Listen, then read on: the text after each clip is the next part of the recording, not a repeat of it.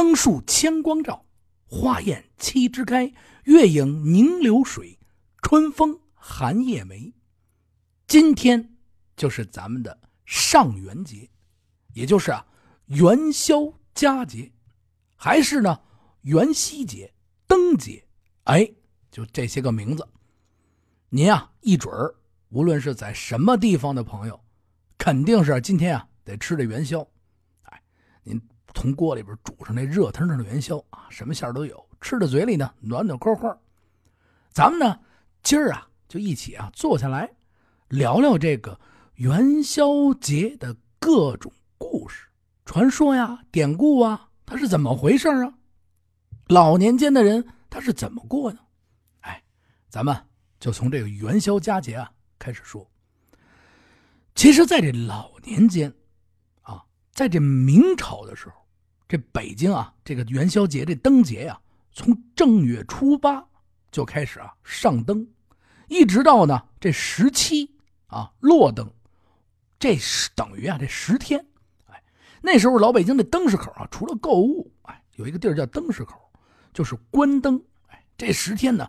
从傍晚到天明，嚯，这灯市口里的灯啊，灯火齐明啊，各种纱灯、纸灯、玻璃灯啊，明角灯、通草灯、走马灯，各种灯啊，就全都挂在那儿。哎呀，真的气势是非常的漂亮，各个灯啊都争奇斗艳，好不漂亮啊！你去，呼，真是漂亮，就跟咱们现在那个繁华地段的霓虹灯一样啊，各种美女啊也出入此地。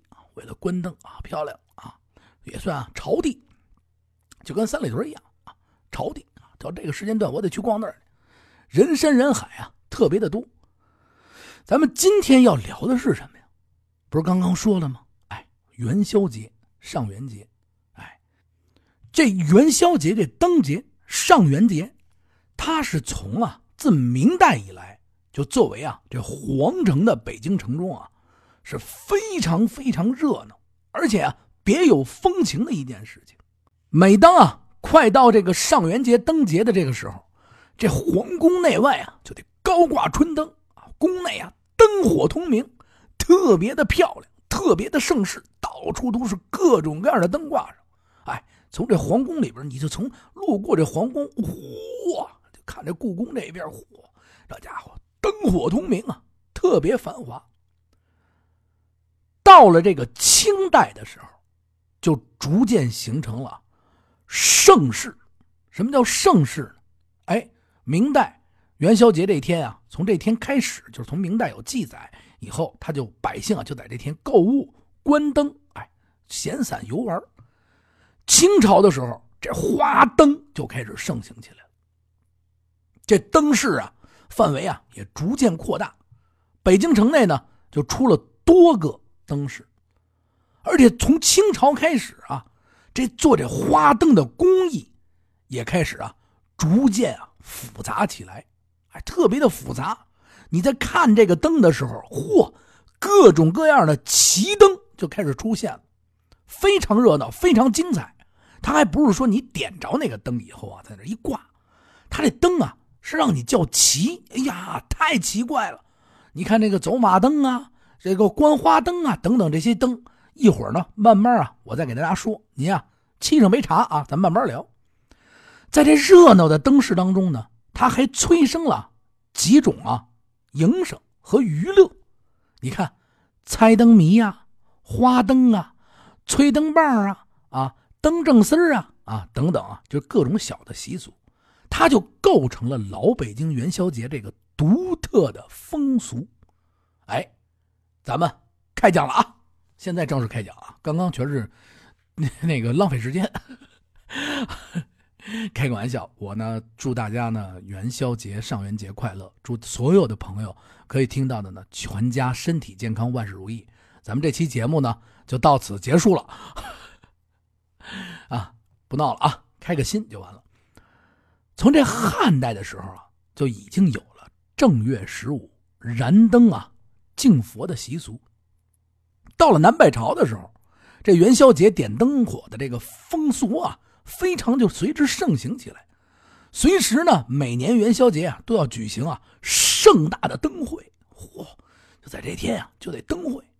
在节目开始的时候，我读的那首诗，就正是隋炀帝写的。哎，灯树千光照，花艳七枝开，月影凝流水，春风寒夜梅。他呢，也是最早描写这个元宵佳节灯火的诗词。宋朝时期啊，到了宋朝啊，至那个明清期间。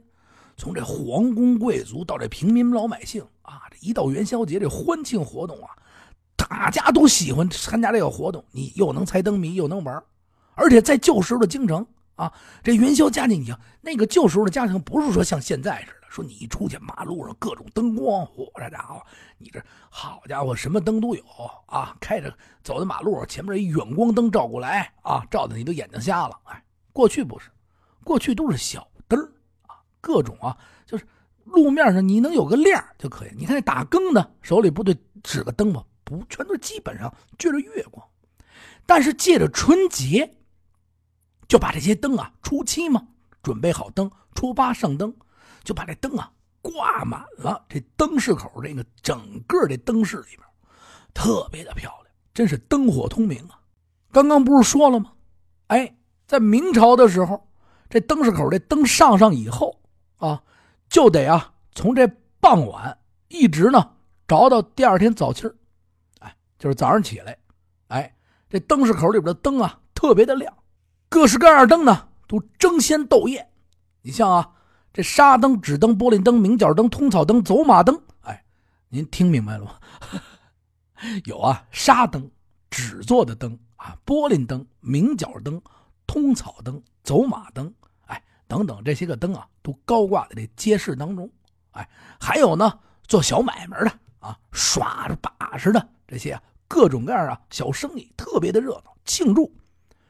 刚刚说过了，到了清代的时候，哎，就非常非常盛行了啊。在这清朝特别盛行的时候呢，还把这灯节这几天啊，各自啊取了一个名儿，从这正月十三到正月十七为灯节。十三呢，这天呢叫上灯；十四呢叫试灯；十五呢叫上元灯；十六呢叫残灯；十七叫落灯。每逢这佳节啊，内廷呢便啊置办这个大型的酒会。嚯，这家伙啊，着盛装啊参加这酒会啊，自助餐进去以后啊吃这个啊吃这个啊，先饿着进去啊，提前几天就得饿着啊。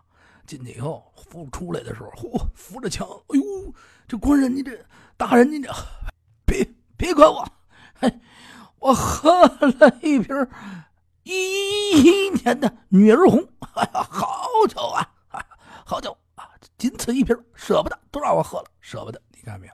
哎，这宫里啊，举办这个酒席宴会，但是呢，在这个内廷举办这个酒会的时候。啊，宴请完了以后，皇家呢还在这店里边挂春灯，使那宫内啊也是灯火通明、融通满肘。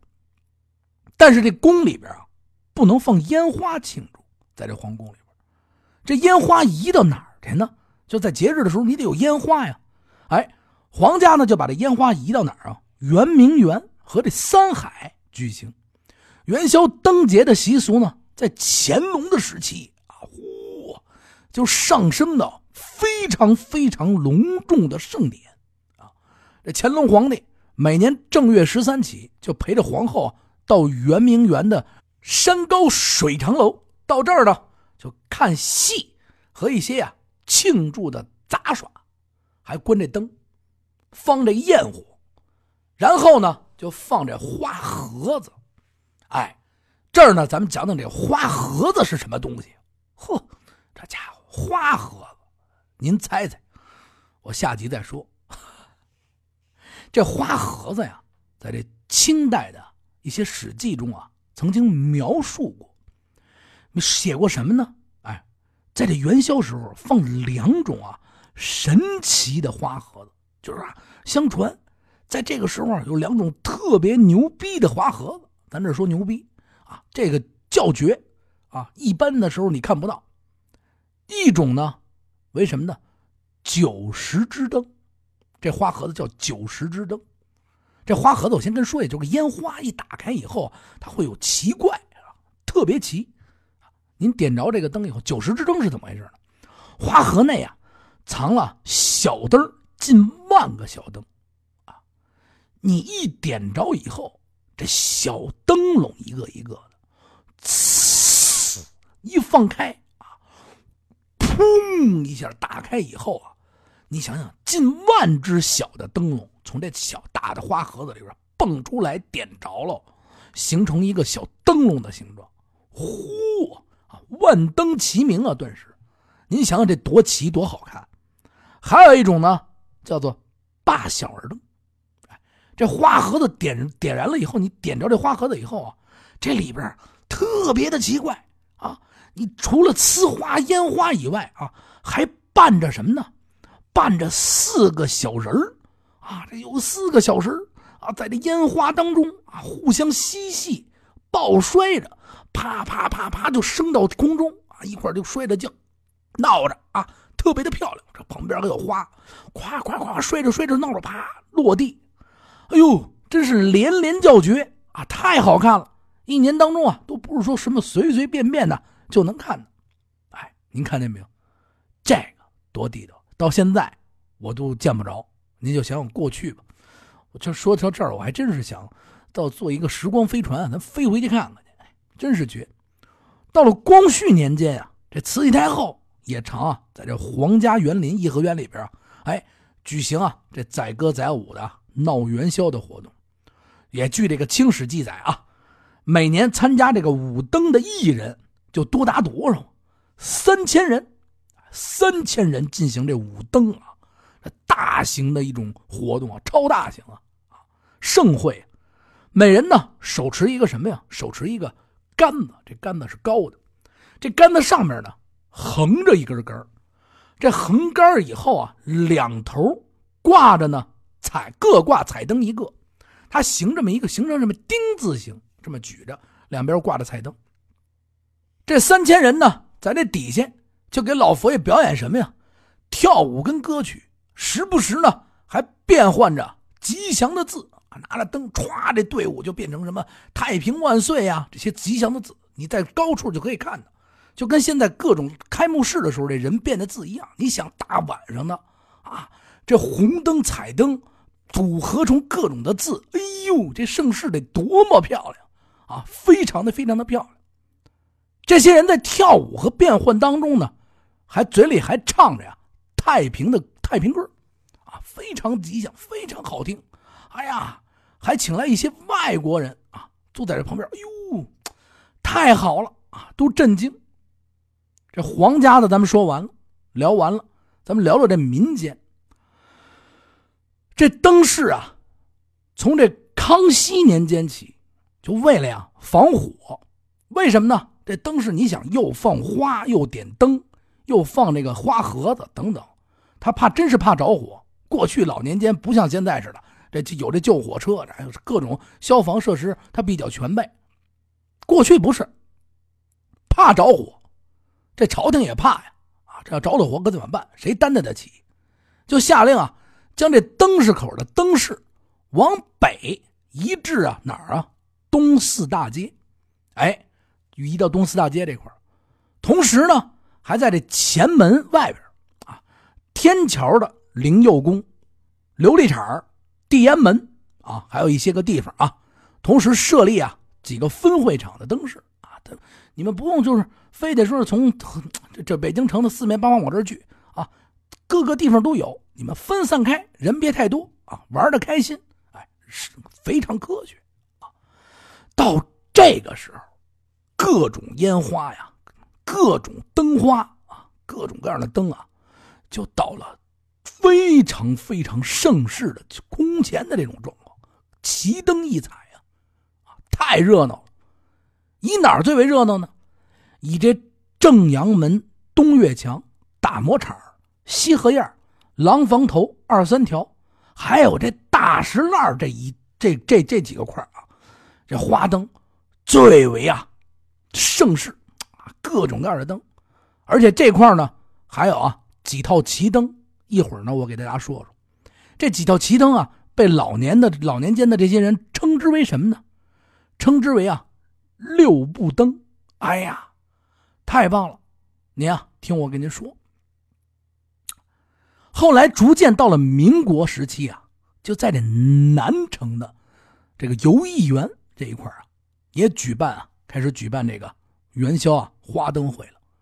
而且这南城啊，说起来南城是咱们家乡啊，宣南嘛，这块有最为出奇的东西。刚刚不是说了吗？啊，老佛爷那边的花盒子，哎呦，齐啊，太齐了！又是小人啊，翻着滚着就出来了，又是呢。万盏小灯从这花盒里砰砰砰砰放开啊，太漂亮了。但是宣南这块它这花灯是什么样的？嚯，往高了走，十三层高的花盒子呀！啊，十三层高，这大花盒子点燃以后啊，各种七彩烟花呀，妖娆转世的，一层一层着，一层一层着，一层一层着。转着圈的，唰唰唰唰，奇光异彩就冲上天空。这大广场上顿时啊，灯火通明，就如同啊白昼一样漂亮。哎，太好看了，太亮了啊！欢呼鼓掌，还伴着呢各种烟花火炮。哎呦，这人多啊，太空前了啊！哎，特别的热闹。而且在这个场店庙会啊。还有一些小小的商店嘛，为了招揽生意，也呢开始逐渐放这花盒子。花盒子就是跟烟花花，哎，做成小盒，小灯啊，缤纷。这老百姓就爱看这个啊。那时候不像现在似的啊，都是低头族啊。你这听什么呢？啊，我这听胡同里的孩子给我讲故事呢啊，这能听啊。你那玩什么呢？我这玩某某某游戏呢啊。你别别别玩，改改听那个啊。对对，咱们能听，听这东西您装口袋里边。您走着能听啊，不见得您走着走着掉沟里去，是不是？你是你你你要玩点游戏什么的，这不是净是出事儿的吗？啊，咱别咱听啊，改听，往兜里装，你该干什么干什么，不耽误事儿。哎，也不是说得好吗？是吧？咱再往后讲啊，这老百姓啊，就特别爱看这个，他晚上也没地儿去啊，也不是像现在似的啊，一部分人啊歌厅去了，一部分人啊逛马路去了。一部分人呢养猪去了啊，各种美食是吧？哎，继续往下讲，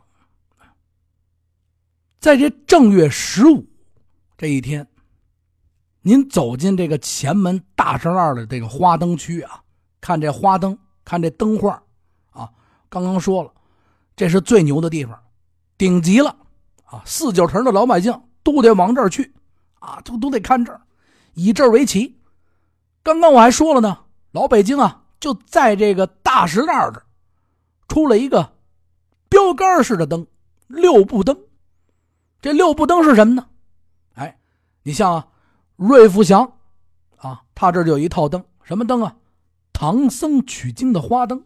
你看着这花灯，他给你讲着呀，画出来啊，里边着着亮，灯啊也在转也走啊。让你看到啊，唐僧取经的故事，哎呀，太好看了，一步一步啊，驻留着啊，后边你快点，我得看下集啊，快点啊，哎呦，真好看，鼓掌。在这千祥义布店呢，这儿呢，他一想，瑞福祥都取经了，那我怎么办嘛？我呀，做一套七侠五义。哎，你看完这个唐僧取经的花灯，到我这儿再看看七侠五义。哎，哎，这。一个月过去了，是吧？啊，就是啊，你家我家用各种旗灯啊，就是为了吸引这个老百姓来啊，老百姓也爱看啊，光看书了，这这突然亮起来了，跟咱们电视似的，哟，有意思啊，都喜欢看。而且那时候呢，棋盘街这内六部的衙门啊，说工部啊，什么这些衙门啊，门前啊也啊张灯结彩，也是啊。闹着各种各样的灯，为什么叫六步灯呢？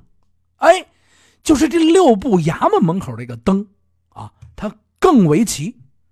他为了吸引这些人过来，而且古皇家也热闹啊，对不对啊？哎，六步灯是在这儿，哎，大家伙过去，哎呦，我得看这六步灯。但实际上，这六步灯里边还包括了一些啊，就是大的这种套灯。哎，六部衙门这块就被老百姓俗称为什么呢？六步灯，哎，大灯。还有一首歌谣里边是这么唱的：“太平鼓，响咚咚，一生爱看六部灯，灯瓶书成套，一点一故我知道。”哎，大概就是在这儿啊，就围绕这附近啊。哎呦，太好了啊！咱们继续往下说。而且这灯节呀，过去啊，就催生了各种的地方这个习俗。元宵节，您说了，除了关灯还做什么呀？吃汤圆我这早上起来我排队，我买了一百斤汤圆啊，今儿我得吃啊。您吃您的，吃得了吗？吃不了不能送我点 是吧？啊，今儿大家都买汤圆还有啊，另外的几件事，猜灯谜，啊，打灯虎，哎，而且这几项活动都非常的受这老百姓欢迎跟喜欢，啊，老百姓喜欢啊，文化活动嘛，谁不喜欢啊？猜灯谜，你猜中了以后，我小时候还猜灯谜呢，啊，尤其这个字谜、灯谜，嚯！啊拉着帘我一猜对了，有的地方嚯，奖励你一什么小玩意儿，真好。搁到现在呢，这猜的字谜灯谜就没有了，就少了。为什么呢？您这百度一搜，好，打着手机猜灯谜去了，这行吗？哎，我不行，我过两天我举办一灯谜啊，咱们啊进来，手机啊全给我交了啊，你裸体进来，是不是？我给你一块浴巾啊，跟洗浴中心似的，说你这个洗完澡啊，洗得干干净净的，您这坐坐下啊，咱干嘛呀？啊，咱猜字谜，猜灯谜是吧？省着作弊。换句话说呀，其实现在啊挺没意思的，就是你原先做的一些，就是咱们信息不丰富的时候做的一些有意思的事儿，现在就咱们能不能就靠自己把这手机扔，暂时扔掉去玩玩，特别有意思啊！继续往下说啊，不说废话。然后到了这个猜灯谜，它始于什么年代呢？它始于汉代。哎，据这说呀，由这个李广。射虎的故事，哎，它是引申而来的，啊，逛这个灯谜的人啊，从灯上呢取下这个灯谜啊，取下这么一个纸条啊，这谜语，啊，这叫什么呢？这叫打灯虎，哎，我拿一张纸打灯虎，哎，我来打这灯虎，哎，拿下来，知道了吧？不叫猜谜，猜中了谜底啊，特别不容易。过去的信息不是像现在似的，信息碎片唰唰唰唰全来啊，没有这个那个搜索。啊，您就是凭自个儿本事猜，啊，猜中了这个太难了啊，也特别有意思，大家都猜，哎，犹如啊这老虎一样难射中，就是射这老虎，你想想多难吧？啊，你能打得过老虎吗？特别难，啊，这古时候呢就把这猜中了以后啊，叫什么射中？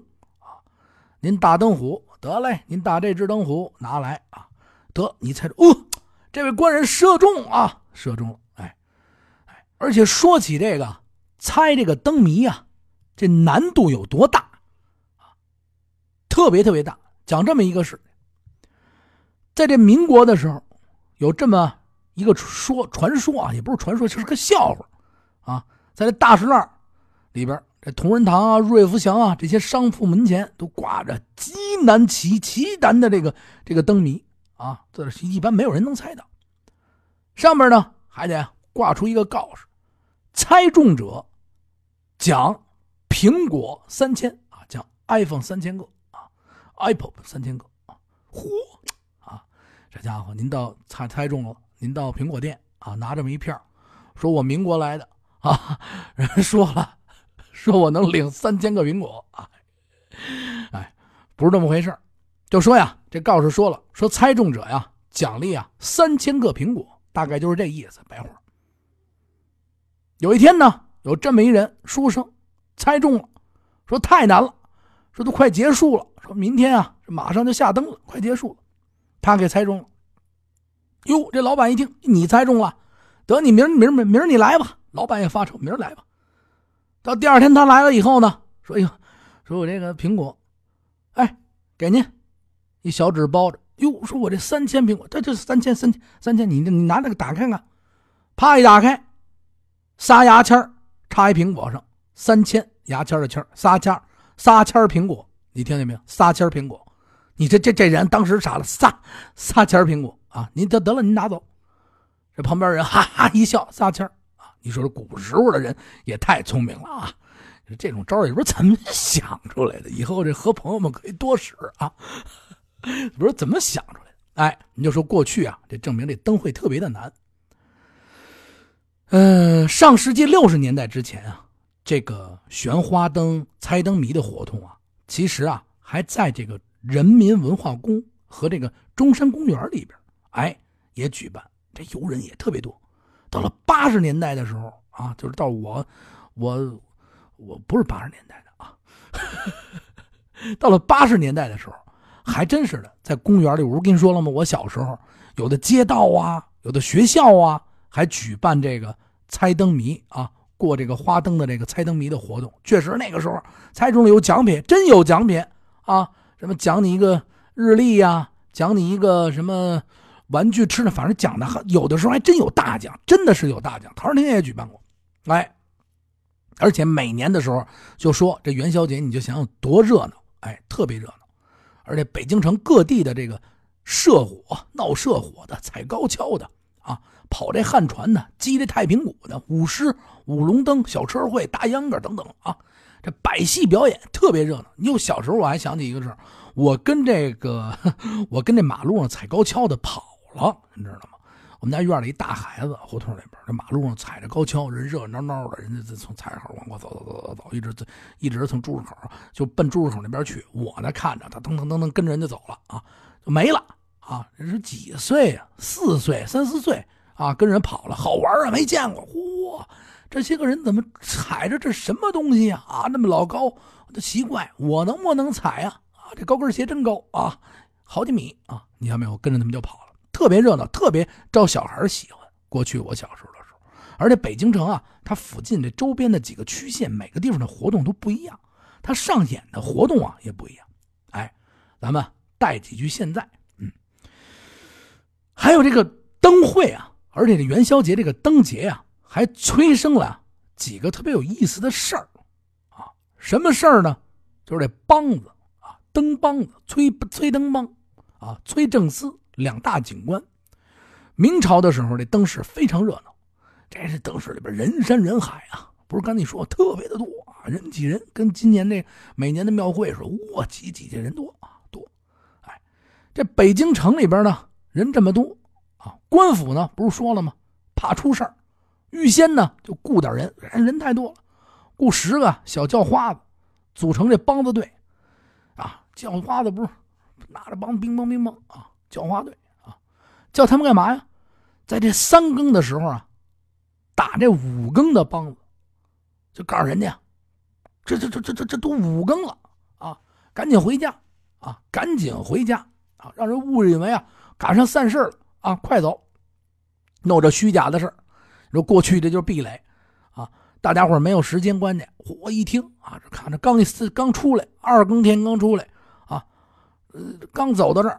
嚯，五更了，我得回去了，弄这事啊，不停的敲啊，就是说让我们人啊，快散事了，赶紧啊撤退，怕出事哎，这个就是啊，特别有意思的啊，叫催灯帮啊，后来就被大家揭穿了啊，这这这人人这怎么老骗我们呀？而且这梆子队呢，老是敲啊，我就不停在你耳边哒哒哒哒哒哒哒哒哒哒敲，你不走啊，这梆子队围着你敲，梆梆梆梆敲，敲你烦了为止。就催大家赶紧回家，后来慢慢逐渐的这就添了一景大家都知道这是骗人的啊！你这甭提骗我，你爱交不交跟我没什么关系啊！就变成一景另一景呢就是这乞丐们呢登正司。哎，明清的时候啊，在这正月十五这天啊，京城这个叫花啊，要饭的全京城全家的都出动啊，带着小孩啊，什么都知道，家里边蟑螂都带上，嚯，咱得出去啊！蟑螂都得要饭去。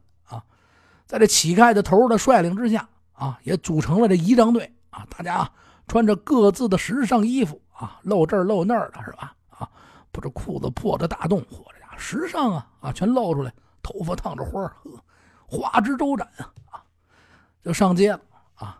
这些个叫花子，他可不是单独行事的叫花子啊，他是一队人马啊，一队人马。这一队人马呢，组成啊前后排列仪仗队，哎，中间呢这个个啊，每个人里边还得拿这讨饭的竹筒，当当当当敲着，啊，活着命的敲。后边四个人举着四个牌子，啊，稽查、回避、肃静，啊，弹呀。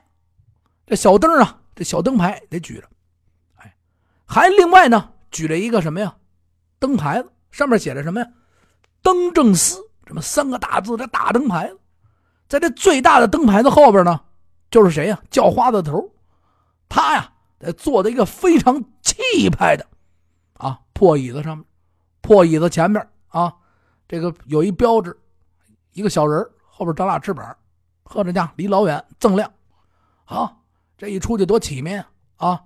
还得让八个叫花子抬着他，这家伙，这阵势你看见没有？前边这些个人时尚的着装啊。散发着各种的味道啊，什么该露的地方啊，不露的地方啊，啊，全都露出来了，是吧？您再看这队伍的后边，呵，八抬大轿啊，破椅子包着浆，上边坐一个胖子，那家伙，头发都出了怪样啊，一臂多粗的啊，大金项链子在上面一戴，哈哈哈哈哈！这一队人马就走在这个呀。这个各种热闹的灯饰当中，哎，而且这灯正司的老爷子呀坐在上面，这个这个叫花子头啊，非常的威武，指挥着叫着叫花子们啊，哪儿热闹去哪儿啊，今儿哪儿人多咱们就奔哪儿走，走三里屯逛逛去啊，奔三里屯就来了啊，特别热闹，哎，走到店铺的地方啊，就得不能让他停啊，这店铺先说好了，走过。每家店铺啊，就得往过扔钱，啊，这扔钱赶紧你们这捡，为什么呢？哪家店铺都怕招惹是非，这是非一招惹，你咵这么一队人马，呵，散发着各种味道，蟑螂也都排成了队伍。你想想啊，走你们家门口你不给钱，不走了，呼一下去了，好家伙子啊，你这还做生意吗？哎，叫花子呢，就在这捡啊各种的钱，哎，这灯市里面啊，留下一片混乱，他们所去之处啊。这人啊，擦，四相散开啊，这不用进阶啊，自然就走了，太漂亮。后来呢，到了一九四九年以后，这乞丐啊，这群体啊，被咱们政府啊统一的啊保护起来了啊，不能乱走了啊。这登正司啊，给取缔了啊，你们别举办这种大型的时尚活动了啊，这 party 咱们先停停，就没有了。再有的呢，就是。打鬼走桥，还有这摸钉也这个也是老百姓，这个百姓百姓在这个过这灯节的时候传统习俗。这打鬼啊，是一项小孩玩的游戏。这玩法呢是啊，先选一个人当这鬼啊，这几个小孩啊，你当鬼啊，哎，我干嘛当鬼呀？啊，你当鬼啊，我说了算啊，得嘞，我当鬼吧。啊，这小孩当鬼，那绳子呢还得拴他腰上，有这几个人啊。牵着他啊，牵着这绳，让他来回跑。另外几个人呢，上前啊，他在打劈打劈啪啪打啊，打鬼。这鬼还能还手，说你不能光是打我，我能还手啊。你说多大仇恨？现在也能玩玩这个啊，几个好朋友啊，打鬼啊，你过来啊，一拴啊，你不能还手啊，兵光五四打一顿啊。现在我不知道哪个朋友听完了以后，你们可以恢复一下这项啊。这这这这这也算非物质文化遗产嘛啊，恢复一下啊，该打的看谁领导啊单位的，是不是让他玩玩这游戏也不错啊？这鬼可以还手啊，而且呢，在玩的当中，如果有这一个人啊被这鬼，因为你你得这人得追打着，你不能让这鬼打着你。哎，如果你被这鬼抓着打着了啊，被他瞪住你抓住了，得他呀就是鬼了，得替换过去啊，你再跑得快。这地儿得长得宽着啊。后来到这明清两代呢，这妇女们啊又盛行什么呀？逛这个花灯的时候啊，走桥摸钉哎，您这说了什么叫走桥摸摸钉呢？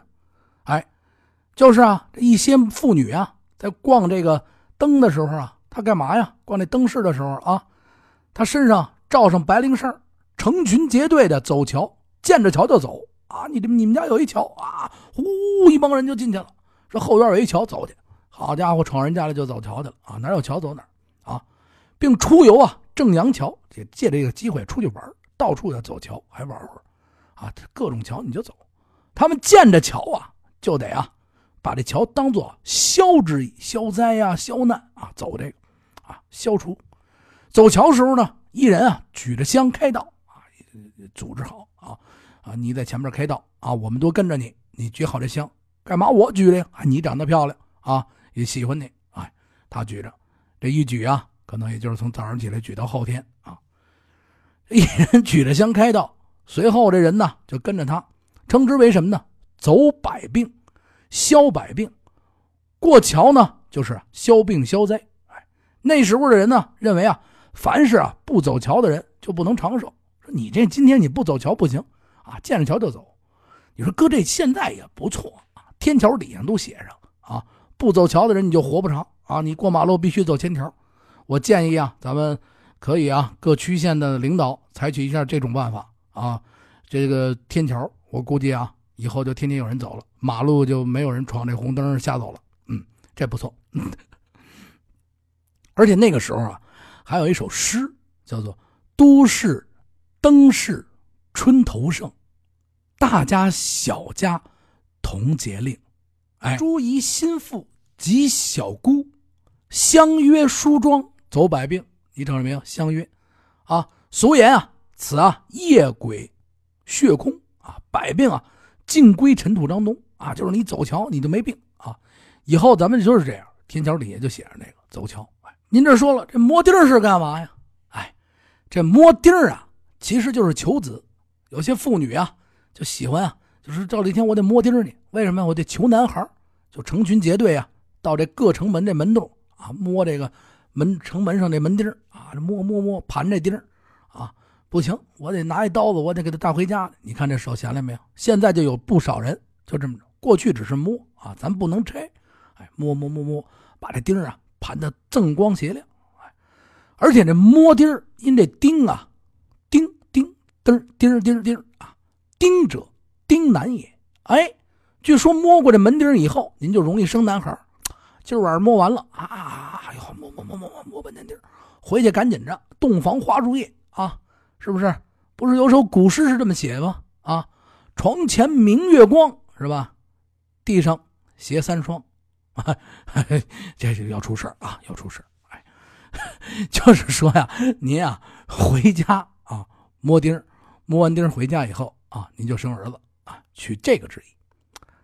还有一个事儿呢，就是啊。烧这火判官。什么叫烧配火判官啊？也是老北京这个灯会当中啊，另外一项民俗活动。判啊，判啊，指的是什么呀？阴间的判官啊，他说让你什么时候死，你就什么时候死啊啊，谁谁谁啊，甭死了啊，这人就不死了。你看没有？厉害。这百姓呢，就啊。把这个罪恶的判官，我得给他烧掉，把他烧了以后啊，我们就不死了，我们就长寿了。哎，老北京的时候啊，有两处地方还专门举行啊这烧火炮的这个活动，一是地安门外啊大街的城隍庙，另外一个呢就是琉璃厂里的这个吕祖祠。哎，有这俩地儿。城隍庙每年啊正月十三至十七举办这个庙会的时候。张灯结彩啊，极为热闹啊！这灯会呢，到这傍晚的时候啊，这天啊慢慢的黑下来的时候，干嘛呀？就把这后院啊，或者是早已经准备好的这个泥，跟这个呃各种的，就是就就就就就过去的这叫碎秸子什么的，做成这个判官啊，就要搬出来。这判官啊，高什么呢？高五六尺高啊，头上呢插着一个地对啊，这个就跟翅膀似的，带翅膀的那么纱帽啊。顶着一个大肚子，嚯，在这坐着啊！这判官的腹中是空的，就跟这炉子似的。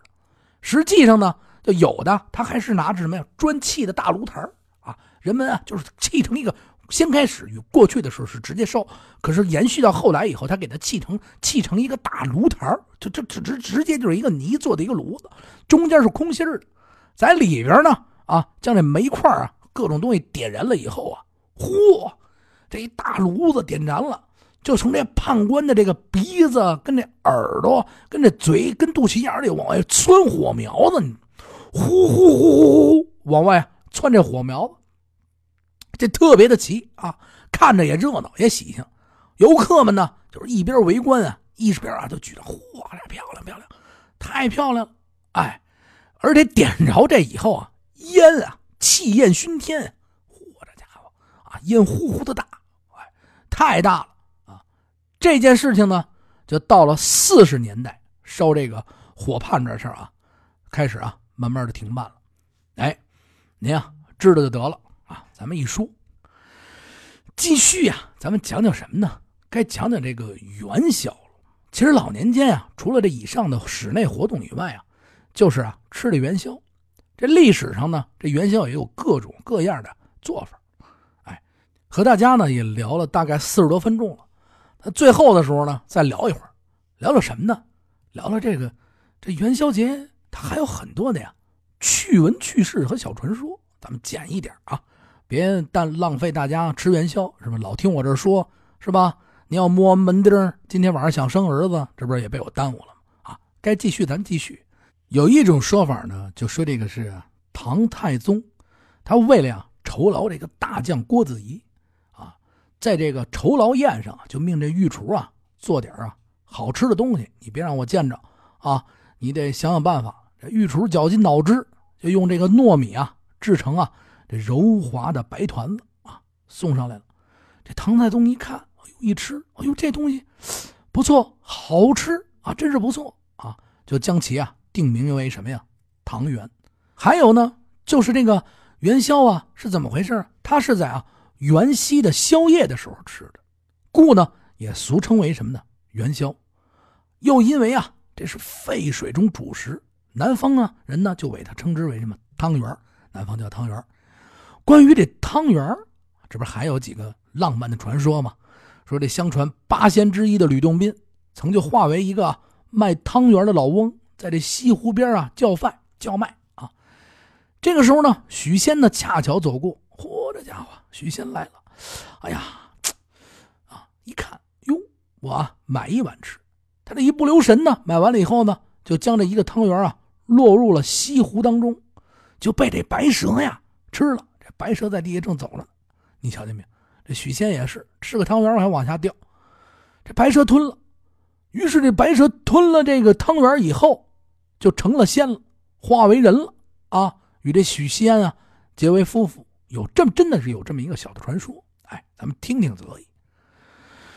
咱们大概讲了四十小四十三分钟了，然后我再讲下去的话，可能有的朋友真是耽耽误大家时间了啊！咱们就。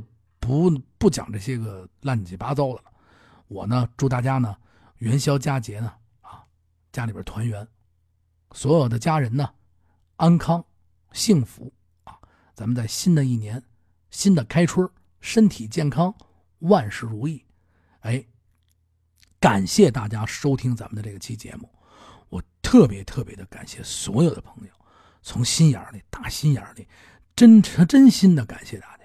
然后呢，刚刚我给大家讲了一些呢，旧时候的咱们元宵佳节，北京啊啊有什么活动，也希望大家呢特别特别的喜欢。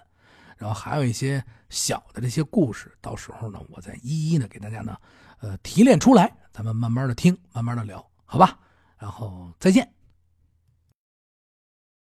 呃，想加我的朋友还是这样，呃，私人的微信账号八六八六四幺八啊，公众账号咱们可以加听北京。有一些有时候呢，可以方正辅便的辅助大家呢看一些什么呢？看一些咱们的图片啊、视频之类的。音频咱们必须听咱们喜马拉雅。话说北京啊，咱们一定是在这儿听。感谢大家，再见。